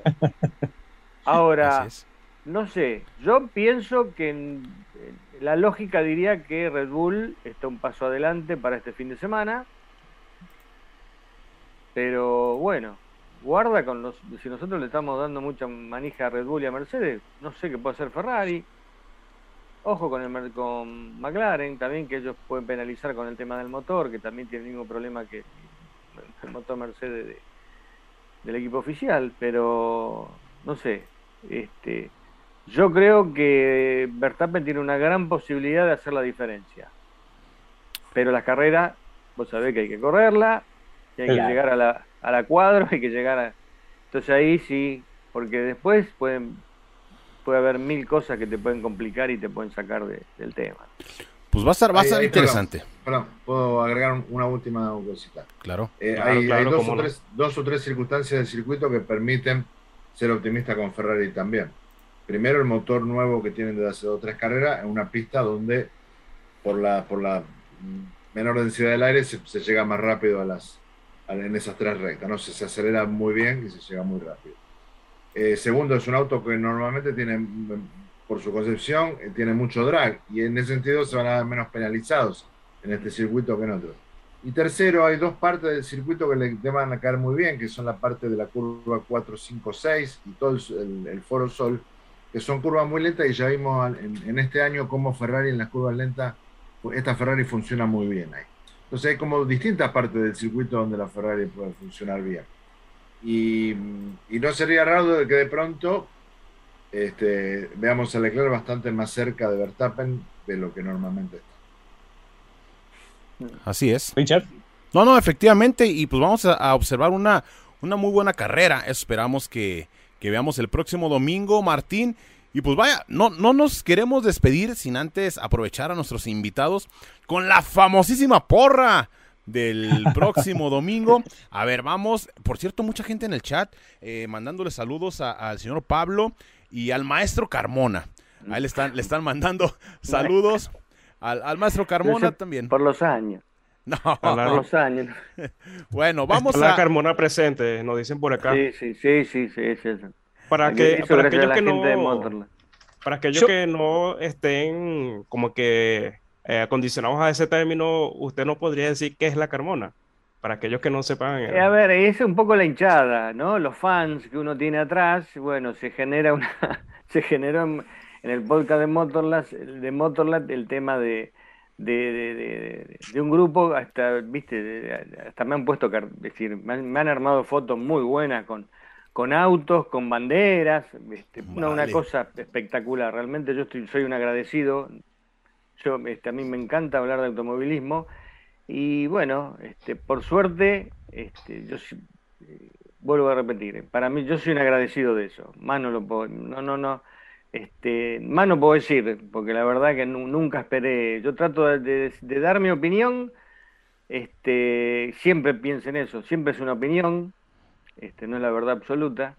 Este, y estoy soy agradecido a esta altura de mi vida de, de, poder compartir lo que a mí me gusta y que a muchos les guste, ¿no? Eso es fundamental. Pero hay que dejar claro, José, que vos siempre das una opinión, pero esa opinión está fundamentada. Vos tenés datos, tenés entrevistas, tenés fotos, estuviste en los lugares. Eh, igual que Pablo, o sea, son, son opiniones de gente que ha estudiado, ha estado y ha compartido información. Porque opinar, podemos opinar todos. No, sí, yo siempre, mira, hay gente que opina bien. Digo, digo, mira, acá hay algo. Pasaron 70 años de Fórmula 1, 71 ya tenemos pero los autos siguen teniendo cuatro ruedas, un volante y corren en un circuito. Entonces, eso no cambió. Entonces, hay maniobras, hay cosas que siguen siendo iguales que antes, por más que me diga que doblan más despacio, más rápido o van más rápido en los derechos. Las maniobras son más o menos iguales siempre. Este, y eso es lo que no cambió. Y es lo que uno, este, te digo más, yo más de una vez lo he repetido yo tengo amigos de mi edad que, que hemos disfrutado de la Fórmula 1 de los y a veces me pelean, me dicen, ¿cómo te gusta esta Fórmula 1? es Fórmula 1. no, no, no, claro. Dice, no, no ve, mirá, los autos, lo que son. No, no. Es Fórmula 1, punto. No, me, puede gustar menos, pero me va a seguir gustando. No, no, no, es que no es que me guste menos. A ver, yo lo que voy es, yo te puedo decir, no, mira, yo esto, pero sigue siendo la fórmula, dentro de, de las de, tantas limitaciones y cosas que a veces yo no comparto, no deja de ser Fórmula 1. Claro. Es la categoría, Viste, claro, no, no, es indiscutible. Después podemos comparar, ¿viste? si te, empiezan a comparar, no, no, no comparé, viejo, no comparé. No comparé ni a los pilotos, ni, ni cómo se manejan los pilotos, ni cómo son los pilotos, ni cómo son los, los equipos. Es otra cosa totalmente diferente. Y tenés que manejar, es decir, tratar de, de digamos, de, de, de disfrutarla de tal cual es. Punto. No le busques otra cosa. Dos datos para pasar a la porra, Pablo, José, Ricardo y Andri, en esta jornada muy linda donde estamos compartiendo esta información. Uno, eh, de la pole a la primer frenada hay 811 metros. es una distancia enorme. Por lo cual el que clasifica segundo y tercero no es un mal lugar. Y segundo, eh, decir que hay un 40% de probabilidades de que haya safety car. De cinco carreras que hubo acá, hay dos eh, carreras hubo safety car. Y ustedes saben que en la Fórmula 1 actual de tener safety car es que se pueda suceder casi cualquier cosa. Habiendo dicho esto, vamos a, pasar a ustedes y que nos digan cuál es su porra, su clasificación, quién hace la pole quién hace del primero al cuarto lugar. En carrera, correcto. A ver, empezamos con el señor Pablo. Ah, ¿qué pasó. André? ¿Ibas a decir algo? Perdón. No, no, iba a decir también, eh, invitar a, los suscriptores que también nos dejen su pronóstico, su porra aquí en el chat, que, que de salir ganador alguien lo estaremos eh, allí saludando en el programa de la semana que viene. Y Andri anota todo, ¿eh, señor Pablo, eh, señor Carmona? El que pierda, pues digo, vamos a pagar la comida, a ver cómo le hacemos. Pero ahí nos la, la enviamos. Empezamos entonces con la pole position, ¿quién la gana? Primero, segundo, tercero y cuarto en carrera. Yo no me animo a dar los, cuatro primeros en carrera. No me animo porque después no, podría, digamos, no, eh, podría tolerar, no podría tolerar no haber aceptado. no, y hay demasiadas variables. Hay demasiadas variables. Simplemente por esto. Eh, eh, esta semana estábamos analizando el Gran Premio, el último Gran Premio en México. Notamos que en la largada, al momento de la frenada, por esta cuestión de que es ancha la pista, es larga, la, primera recta, llega el pelotón en 150 metros. están los 20 autos apretados en 150 metros en el momento en que el primero empieza a doblar. Es decir, eh, y esto, tiene eh, relación con esto de safety eh, la, bomba está al alcance de la mano, Así que por ahí decimos, hacemos un pronóstico basado en razones lógicas y el azar acá interviene de una manera absolutamente notable. Entonces, yo creo, digo lo que dije en tele. Verstappen y Verstappen. Verstappen hace la pole, Verstappen gana la carrera. Después puede pasar cualquier cosa. Si vos me decís, este, Checo, yo lo veo en el podio. O sea, segundo, tercero. Hamilton podría estar ahí también y también podría estar Leclerc. Esos son los cuatro pilotos que yo veo hoy que tienen un escaloncito por encima de este circuito. Ahora, después de Verstappen se pueden ubicar como, como, como el azar determine. Perfecto. Perfecto. Listo, ya anotado. José, vos, ¿cómo, ¿cómo, te ves? Sí, no, aparte, este, justamente agregar lo que dice Pablo, ¿no? Que vienen de una recta de 800 metros y terminan en una curva en S, que ya sabemos lo que es, y, se juntan todos los autos, no sé, la verdad, bueno. Pero cruzando los dedos y pensando que salen todos sin ningún magullón, para mí es Verstappen para Paul, para Paul, Verstappen para la carrera, y yo voy a repetirlo, este, la, la, la, este, como dije en Motorland, este, para la carrera es Verstappen, Hamilton, Pérez y ustedes quieren un cuarto es Leclerc. Leclerc. Correcto. Martín, mira, mira, decir que cuando me sale el fondo de Ferrari yo no lo puedo, no lo puedo mostrar. Acabas de decir mi porra, así que la voy a cambiar un poco. Eh, la verdad, eh, lo que me gustaría ver es a. Voy a, voy a cambiar por lo que me gustaría ver. Eh, tenía a Max en la, en la pole. ¿Quién te dice que puede entrar Checo Pérez en la pole y hacer pole en México? Yo si sale esa, Richard, eh, espero, espero mi tequila. Eh, ¿qué, teníamos de premio? ¿Un tequila Checo Pérez? Eh, eso fue en otras ocasiones. pero... Yo tiro el gancho por las dudas. Digo la que tenía. Max de Paul, Max la carrera, Checo segundo y Hamilton tercero. Voy a hacer ese enroque. Y Leclerc cuarto. Después, las vicisitudes de la carrera, como bien dice Pablo, puede suceder acá cualquier cosa. Ahí está. tenemos, a ver, la, puerta abierta, obviamente que a Checo y a Bottas siempre dependen de lo que le pase a Hamilton y a Verstappen, ¿no? Sí, sí, sí. Sí. Efectivamente. Pues bueno, yo, yo me voy a aventar, yo creo que me voy a arriesgar. Ah, no, yo creo que Max va a ganar la pole. Eh, creo que también Max gana la carrera. En segundo me la juego por Checo. En tercero llega Hamilton. Y en cuarto voy por Carlos Sainz. Uy, casi. A ver, André. No, no, no se vale.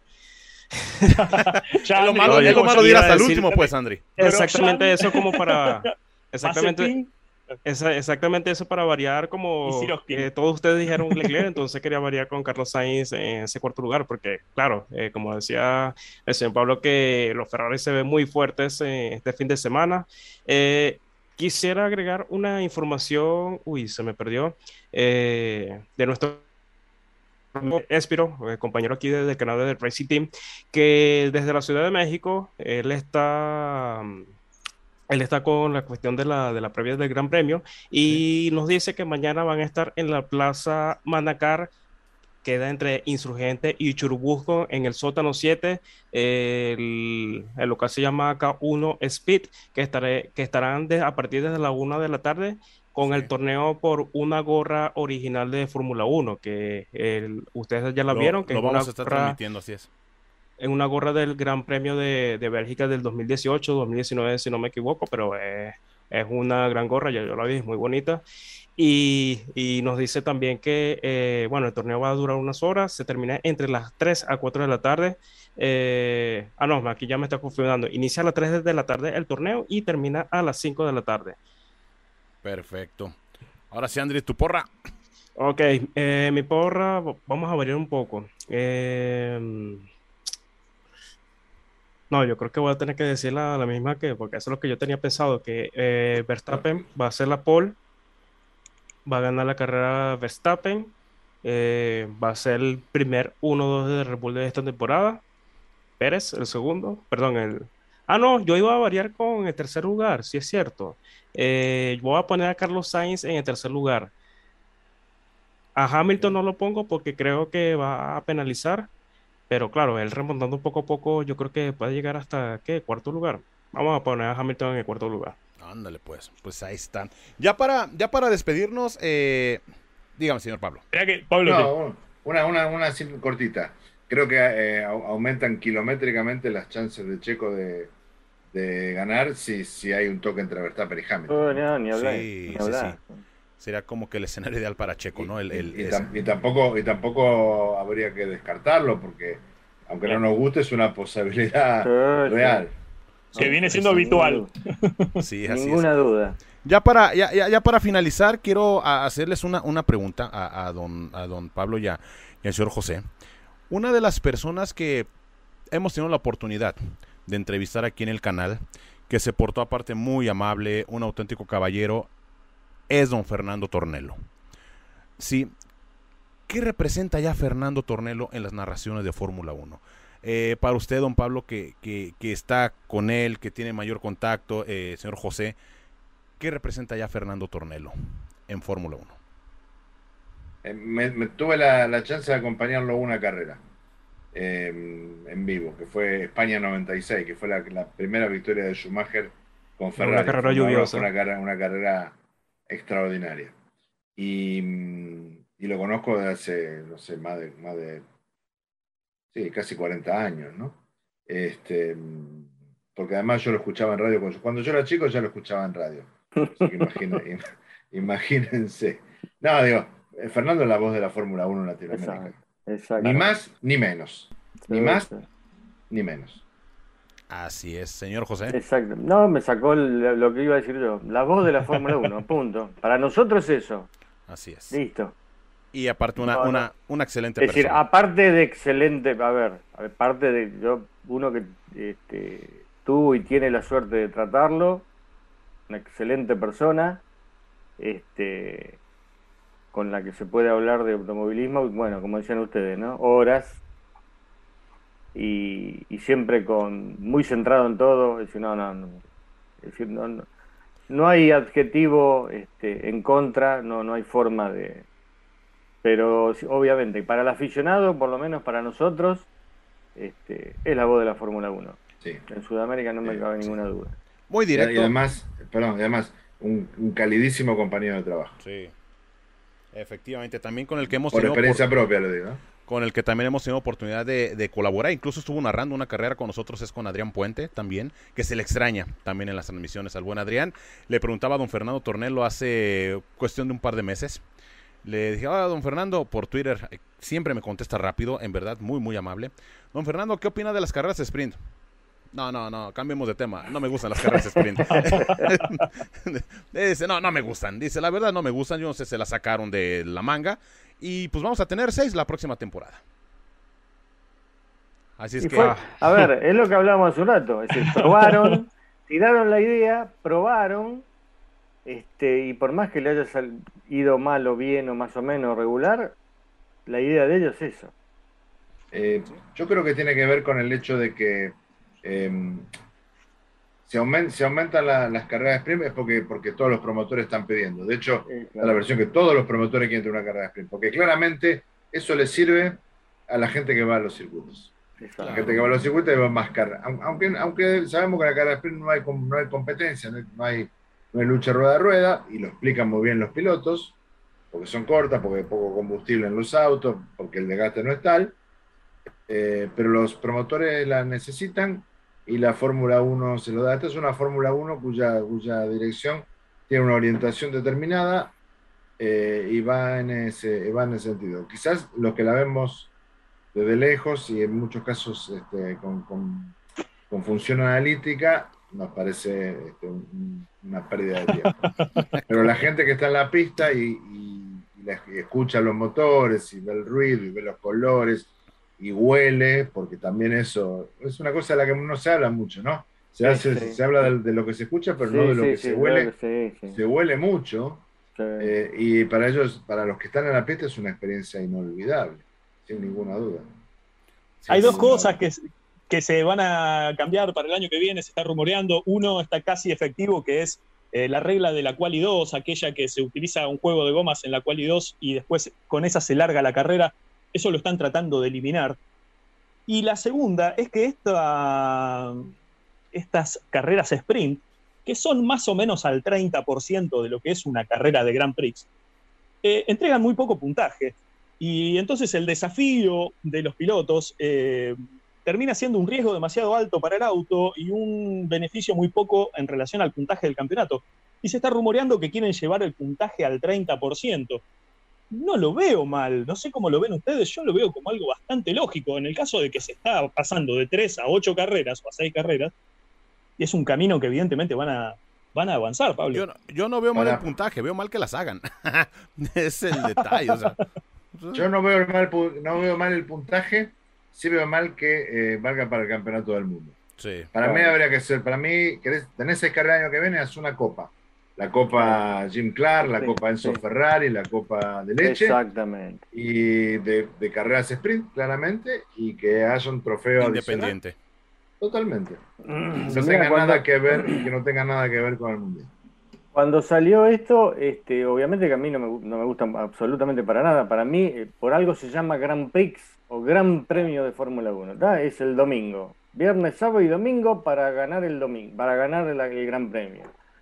Ahora, ya estamos adentro con el juego de la sprint. Bueno, listo. Yo dije, es decir, esto lo hablamos y, creo que Fuegos Populi, tiene que ser un, evento que no tenga absolutamente nada que ver con el Gran Premio.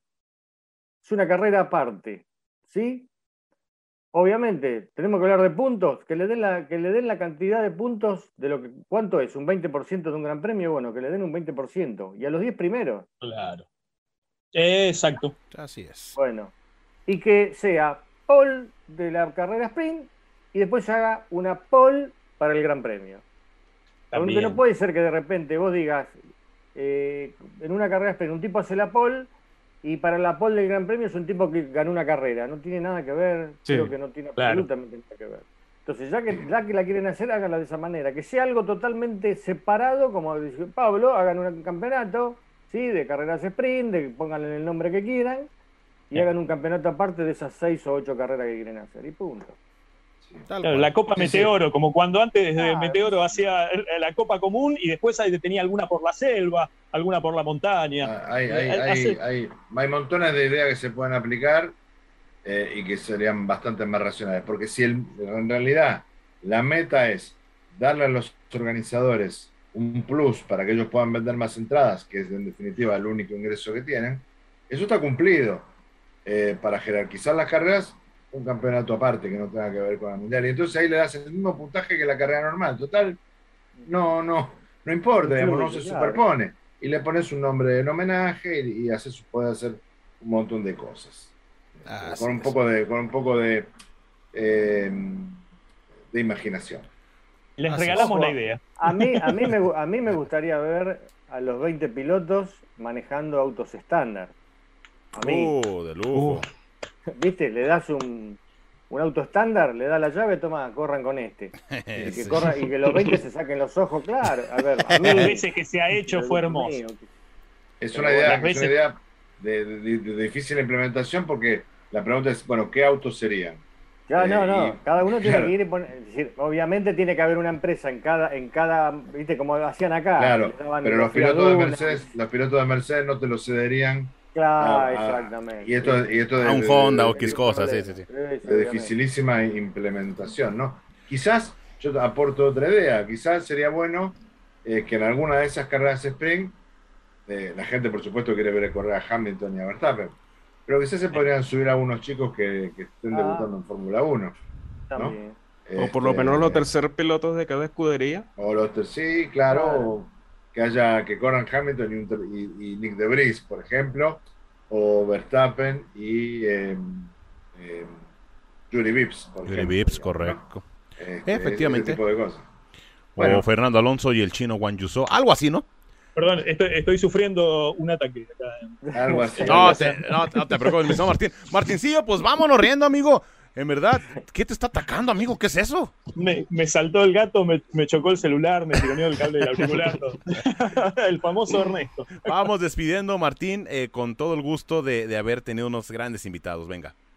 Un increíble día de hoy. Los voy a ir saludando de a uno para que se vayan despidiendo. Y la verdad que es eh, un, honor el programa que hemos tenido hoy. Vamos a sacar varios recortes, Richard, de acá. Y, creo, espero en algún momento que empecemos a grabar las charlas previas con el, permiso de la gente, porque las charlas previas, gente, se las recomiendo muchísimo. Creo que tendrían que dejar su like solamente para que eh, convencer a Richard de que las charlas previas tienen que estar eh, en, los recortes posteriores al programa. perdón que te interrumpa, una, una sí rápido.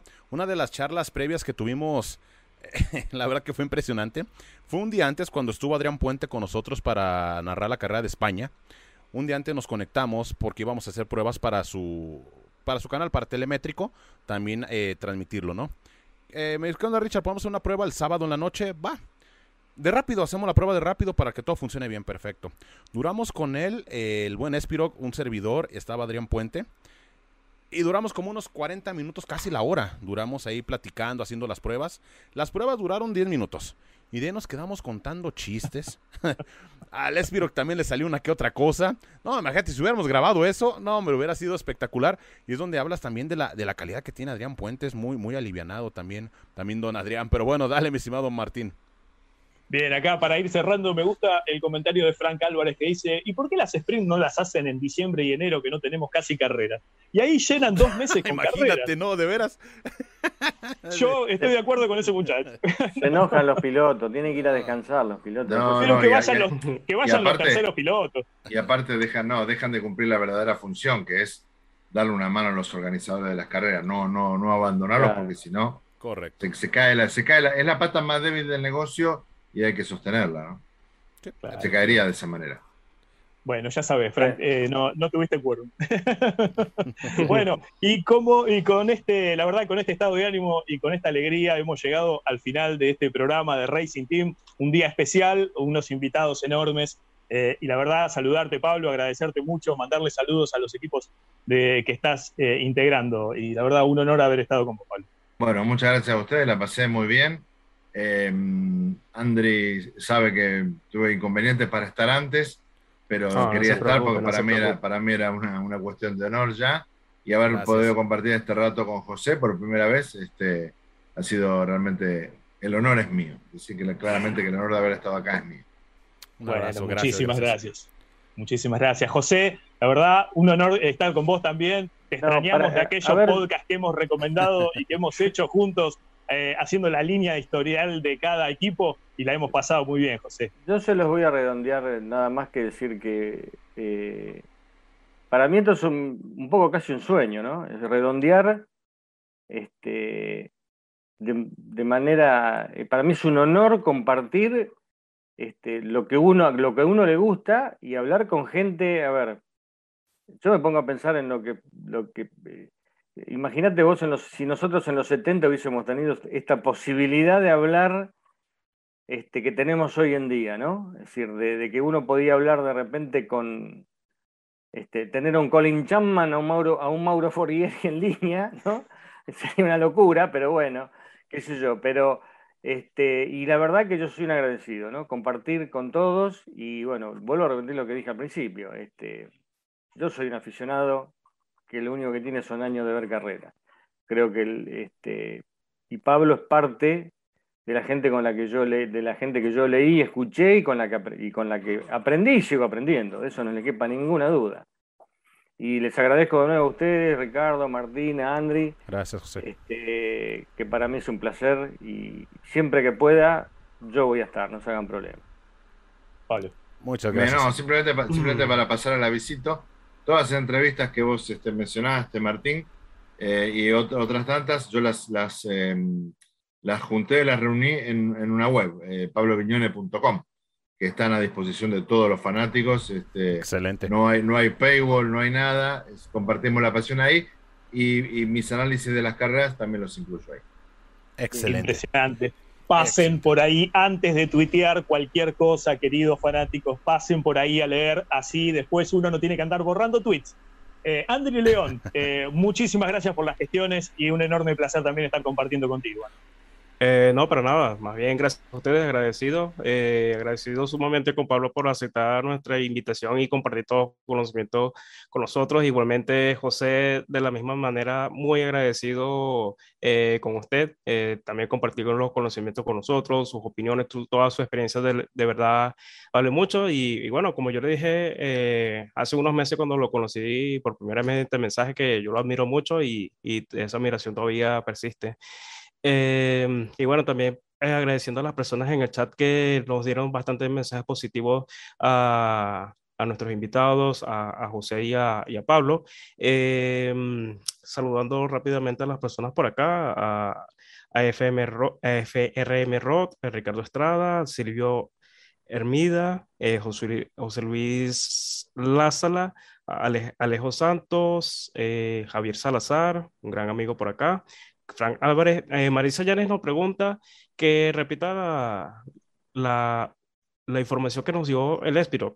El Espiro, junto con nuestros colegas eh, Carlos Almaraz y Johnny, va a estar mañana a partir de la una de la tarde en K1 Speed, que queda en la Plaza Banacar entre Insurgentes y Churubusco en el sótano 7. Allí van a estar haciendo un torneo de, de los karts para rifar una gorra original de del Gran Premio de Bélgica de, Fórmula 1 de los años 2018. Y, el que logre el mejor tiempo se lleva esa gorra. Entonces el torneo inicia a partir de las 3 de la tarde y termina a las 5. Y bueno, también eh, haciéndole la invitación a todas las personas acá que nos escuchan, que nos ven, que pueden encontrar a Pablo en sus redes sociales, además, bueno, además de los programas de, de show de la Fórmula 1 en, circuito, eh, lo pueden encontrar en, como arroba Pablo Viñones y, y, él tiene un programa que, que, lo hace semanal, ¿no, Pablo? El, de consultorio de F1, eh, junto con el amigo ah, Néstor, Néstor López, que le enviamos un gran saludo y un, gran un abrazo que ahí puede ver ese programa que es por Instagram en vivo y cualquier pregunta le pueden hacer. Le pueden hacer y bueno, por supuesto José Carmona que lo pueden ver todos los lunes en, en Motorlat. Eh, allí le enviamos también un, un, abrazo para a todos los integrantes, a Jack B, a Sonia, a Matías, a Andy, al comendatore, a todos. Y, y bueno, agradecido por compartir con ustedes. Un placer. Andri es como nuestra biblioteca. Eh, tienes una computadora. claro, exactamente. Ricardo, de la experiencia, yo me acuerdo del, 90 para acá. Claro. Eh, Ricardo, la verdad, un placer enorme, eh, enorme. Felicitaciones por el avance que está teniendo el canal. Gracias. Estamos pasando las 40.000 suscripciones los likes no dejan de pasar y de, salir, los videos constantemente tienen unas visualizaciones increíbles. El trabajo que estás haciendo, la verdad, felicitarte, Richard. No, hombre, muchas, muchas gracias. Eh, también para ustedes, parte del canal, para todos los invitados que hemos tenido, que también ha sido parte importante del crecimiento, a don Fernando Tornelo, a Chacho López, al señor Carmona, al señor Pablo, a Adrián Puente, digo a todos, no quiero dejar a nadie afuera, pero yo Ramírez, Adrián Fernández, vaya, todos los que han estado acá con nosotros, a Diego Mejía, un verdadero eh, placer que hayan estado eh, con nosotros. Muchísimas al, a Albert Fábrega también, que fue el último que estuvo, al comendador, digo a todos que han estado con nosotros, muchísimas gracias. Así es, ya pasamos las 40 mil eh, personas que están suscritas en el canal. Mil gracias de corazón, de corazón a todos ustedes. Y pues vámonos, vámonos, mi señor Martín. Muchas gracias también a los patrocinadores, a Outback, a Inter.mx, orgulloso patrocinador de Sergio Pérez y de Red Bull. También patrocinadores de Racing Team, así como Top Coach, la eh, plataforma de fantasy en línea la más importante, como dijera un amigo del mundo mundial y del extranjero. Vámonos, señor Martincillo. Muchas gracias, señor Pablo. Muchas gracias, señor Carmona. Adiós. Adiós. Bueno, muchas gracias. Desde Argentina se despide también Martín Campos, una persona que en algún momento fue radio escucha y después empezó a hacer radio y de a poco entró en el mundo del análisis de la Fórmula 1 y acá lo ven eh, con un fondo de Ferrari eh, conduciendo un programa de Fórmula 1. Lo decía de niño, me salió de grande, eh, les mando un abrazo desde la Argentina. Un saludo para todos. Esto ha sido Racing Team. Hasta luego. Bye bye.